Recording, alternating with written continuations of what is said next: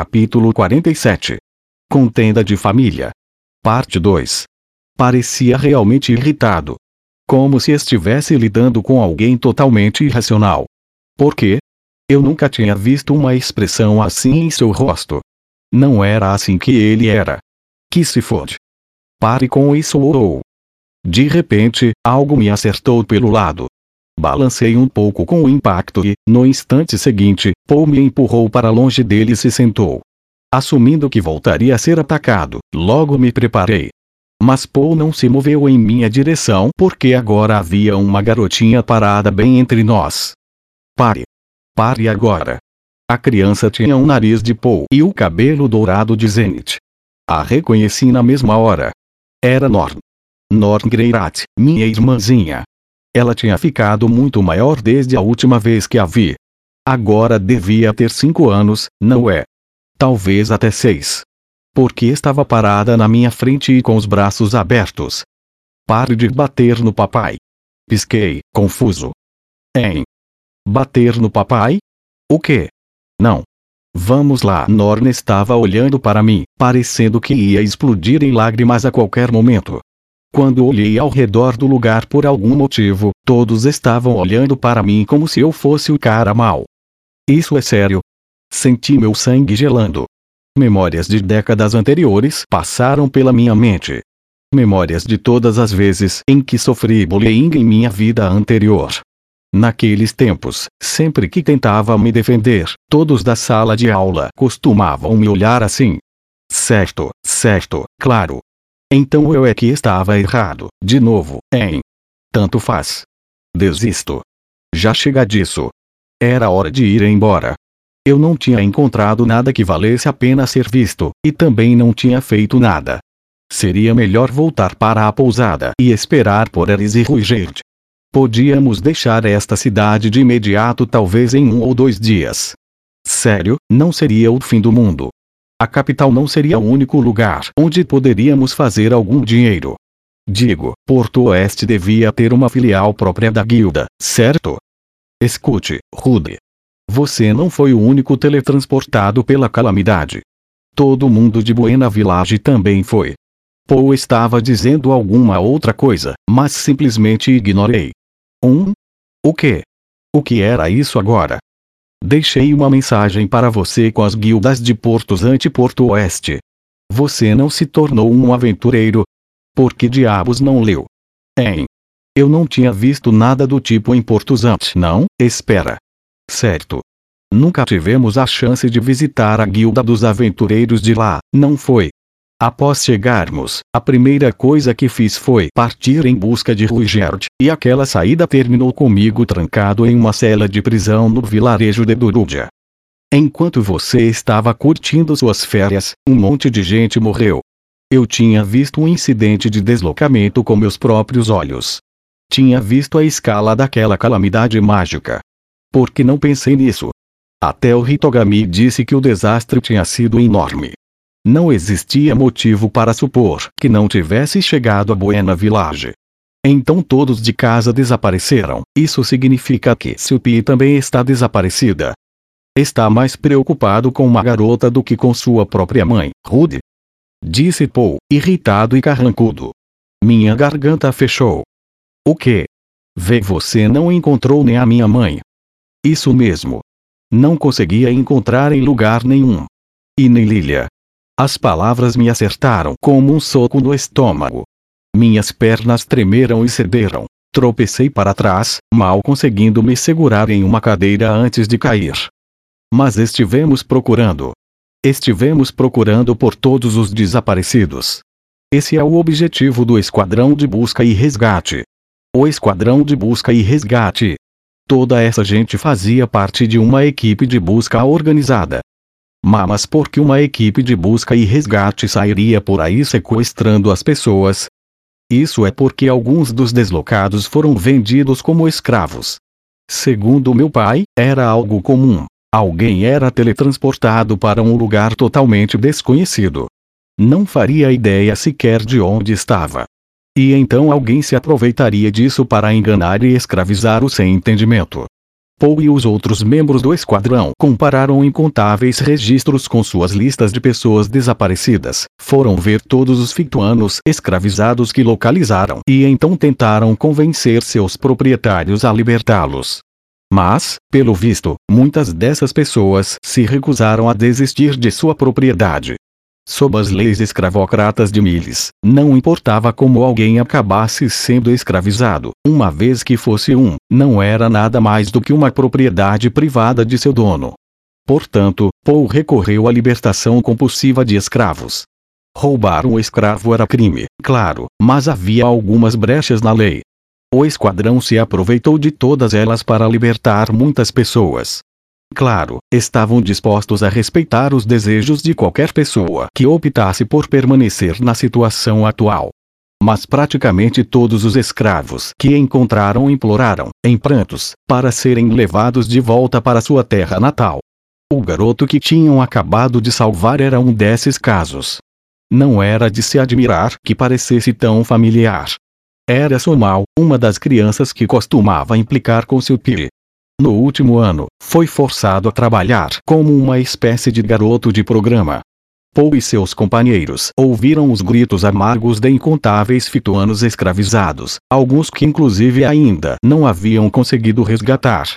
Fizeram muitos inimigos entre a nobreza local e os membros do esquadrão começaram a se afastar como resultado de seus métodos cada vez mais enérgicos. Poe estava sendo pressionado de todos os cantos.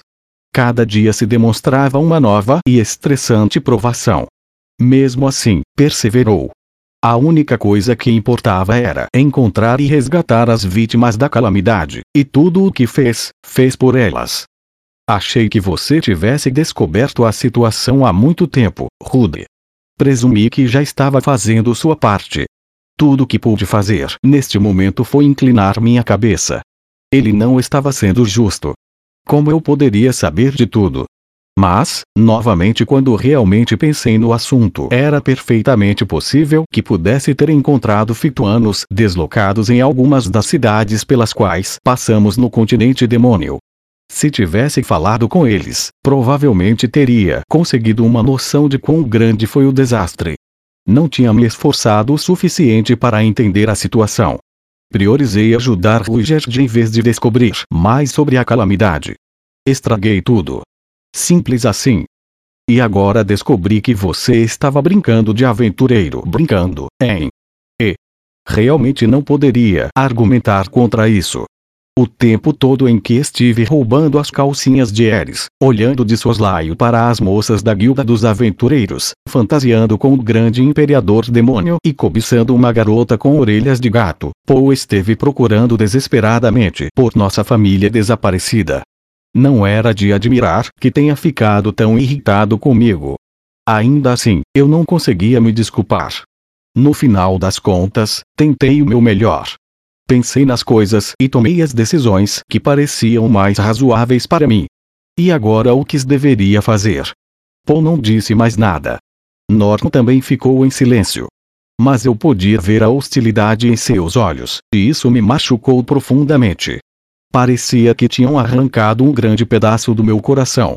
Olhei ao redor do lugar e vi que os camaradas de Paul também estavam olhando para mim com olhos de reprovação. Mais memórias dolorosas vieram à tona.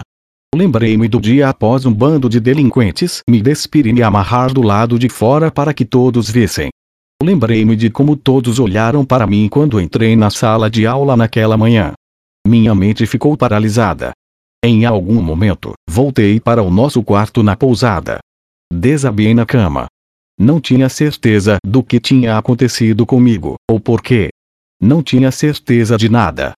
Meu cérebro não devia estar funcionando direito no momento. É. Algo dentro das minhas roupas fez um barulho audível. Procurando por elas, encontrei o papel para escrever que comprei naquela tarde. Esmaguei aquilo e joguei fora. Ah, com um longo suspiro, voltei para a cama e abracei meus joelhos contra o peito. Não queria mais fazer absolutamente nada. Nunca tinha sido tratado tão friamente por um pai antes, nem mesmo em minha vida anterior. Mesmo com tudo que foi dito e feito, mamãe e papai sempre foram muito gentis comigo. Mas agora, Paul tinha me rejeitado por completo. Ele olhou para mim da mesma forma que meu irmão da minha vida anterior no dia em que me expulsou de casa. Onde errei. Ao considerar tudo, achei que tinha feito um trabalho decente. Mesmo agora, nenhuma das minhas principais decisões se destacou como uma falha crítica. A única coisa que me veio à mente foi como, desde o começo, pedi para Ruger de me ajudar. Naquele momento segui o conselho do Hitogami, embora desconfiasse profundamente dele. O fato de ter contado sobre minhas viagens da forma mais alegre possível também não ajudou. Isso foi em parte porque tinha me empolgado, mas também não queria deixar Paul preocupado e também estava pensando no meu orgulho. Queria convencê-lo de que poderia me cuidar muito bem. Entretanto, Paul não estava com humor adequado para ouvir uma incrível história de aventuras. E os membros do seu time também não. Eu com certeza escolhi as palavras erradas. Por um lado, nunca quis sugerir que Supi fosse mais importante do que minha mãe. Mas Paul e Norne estavam lá não era natural presumir que Zenith também estaria bem. Não. Isso não passa de uma desculpa. Naquele momento, Zenith nem tinha passado pela minha cabeça. E quanto a toda aquela coisa sobre ser um mulherengo, foi Paul quem começou com isso, e eu nunca toquei em Eris. Um canalha sem vergonha como ele não tinha o direito de me dar um sermão. Ah! Espera. Agora isso fazia sentido. Talvez ele também não tivesse tocado naquelas garotas. Sim, isso explicaria por que se irritou tanto comigo. Certo. Agora eu tinha ligado todos os pontos. Eu só teria que voltar no outro dia e conversar com Paul de novo. Só ficamos um pouco exaltados, isso foi tudo. Eu já tinha lidado com esse tipo de coisa antes. Assim que conversássemos, ele entenderia. Sim. Da próxima vez daria tudo certo. Eu também estava preocupado com nossa família, é claro. Se tivesse descoberto que estavam desaparecidos antes, também teria procurado. Foi realmente uma pena eu ter passado mais de um ano no continente demônio sem reunir qualquer informação. Mas, no final das contas, continuei vivo. Ainda tinha a chance de consertar as coisas. Tudo que tínhamos que fazer era planejar uma busca calma e completa. Encontrar algumas pessoas presas em um mundo tão grande levaria um tempo, claro. E Paul entendeu isso, com certeza. Assim que o acalmasse, poderíamos decidir nosso próximo movimento. Poderíamos nos concentrar nos lugares que ninguém havia procurado, eu também ajudaria, é óbvio. Depois de deixar Ares em Azura, poderia simplesmente continuar viajando para o norte ou ir para algum outro lugar. Sim. Então tudo bem. Em primeiro lugar, vou ver Paul de novo. E voltarei àquele bar é, Urp. De repente, dominado pela náusea, pulei da cama e corri para o banheiro. Em pouco tempo, vomitei tudo o que tinha no estômago a um nível racional, tinha resolvido tudo, mas ainda não me sentia melhor. Já fazia muito tempo que não enfrentava esse tipo de hostilidade de um membro da família, e doeu demais para poder suportar. A tarde já estava começando quando Ruigerd retornou. Parecendo um pouco mais feliz do que o normal, o homem pegou um pequeno envelope e começou a mostrá-lo para mim. Mas quando olhei para ele de onde estava na cama, o superde parou e franziu a testa. Aconteceu alguma coisa, Rudeus. Encontrei meu pai. Ele está aqui na cidade. A expressão de Ruigerd ficou ainda mais tensa. Ele te disse algo desagradável. Sim. Já faz algum tempo que vocês não se viam, correto? Bem, sim. Mas vocês brigaram? Sim. Conte-me os detalhes. Descrevi todo o incidente do início ao fim da forma mais honesta que pude. Assim que terminei, Ruigerd disse entendo e depois ficou em silêncio. Foi o fim da nossa conversa. Depois de algum tempo, ele saiu do quarto em silêncio. Eris voltou à noite. Claro, a julgar pelo tanto que estava animada, algo devia ter acontecido. Havia folhas grudadas em suas roupas e manchas de poeira em seu rosto, mas ela parecia feliz. Parecia que o trabalho de matar goblins havia corrido bem. Ao menos algo deu certo. Olá, Eris. Ei, Rudeus. Estou de volta. Você nem imagina o que, hein? Quando eu sorri para ela, Eris arregalou os olhos diante do choque. Um instante depois, atravessou o quarto correndo até mim. Quem foi? Gritou freneticamente, me sacudindo pelos ombros. Quem fez isso com você? Estou bem. Não é nada demais. Ah, vamos lá. Você não pode estar falando sério. Ficamos nessa por um tempo, mas Eris se demonstrou realmente persistente.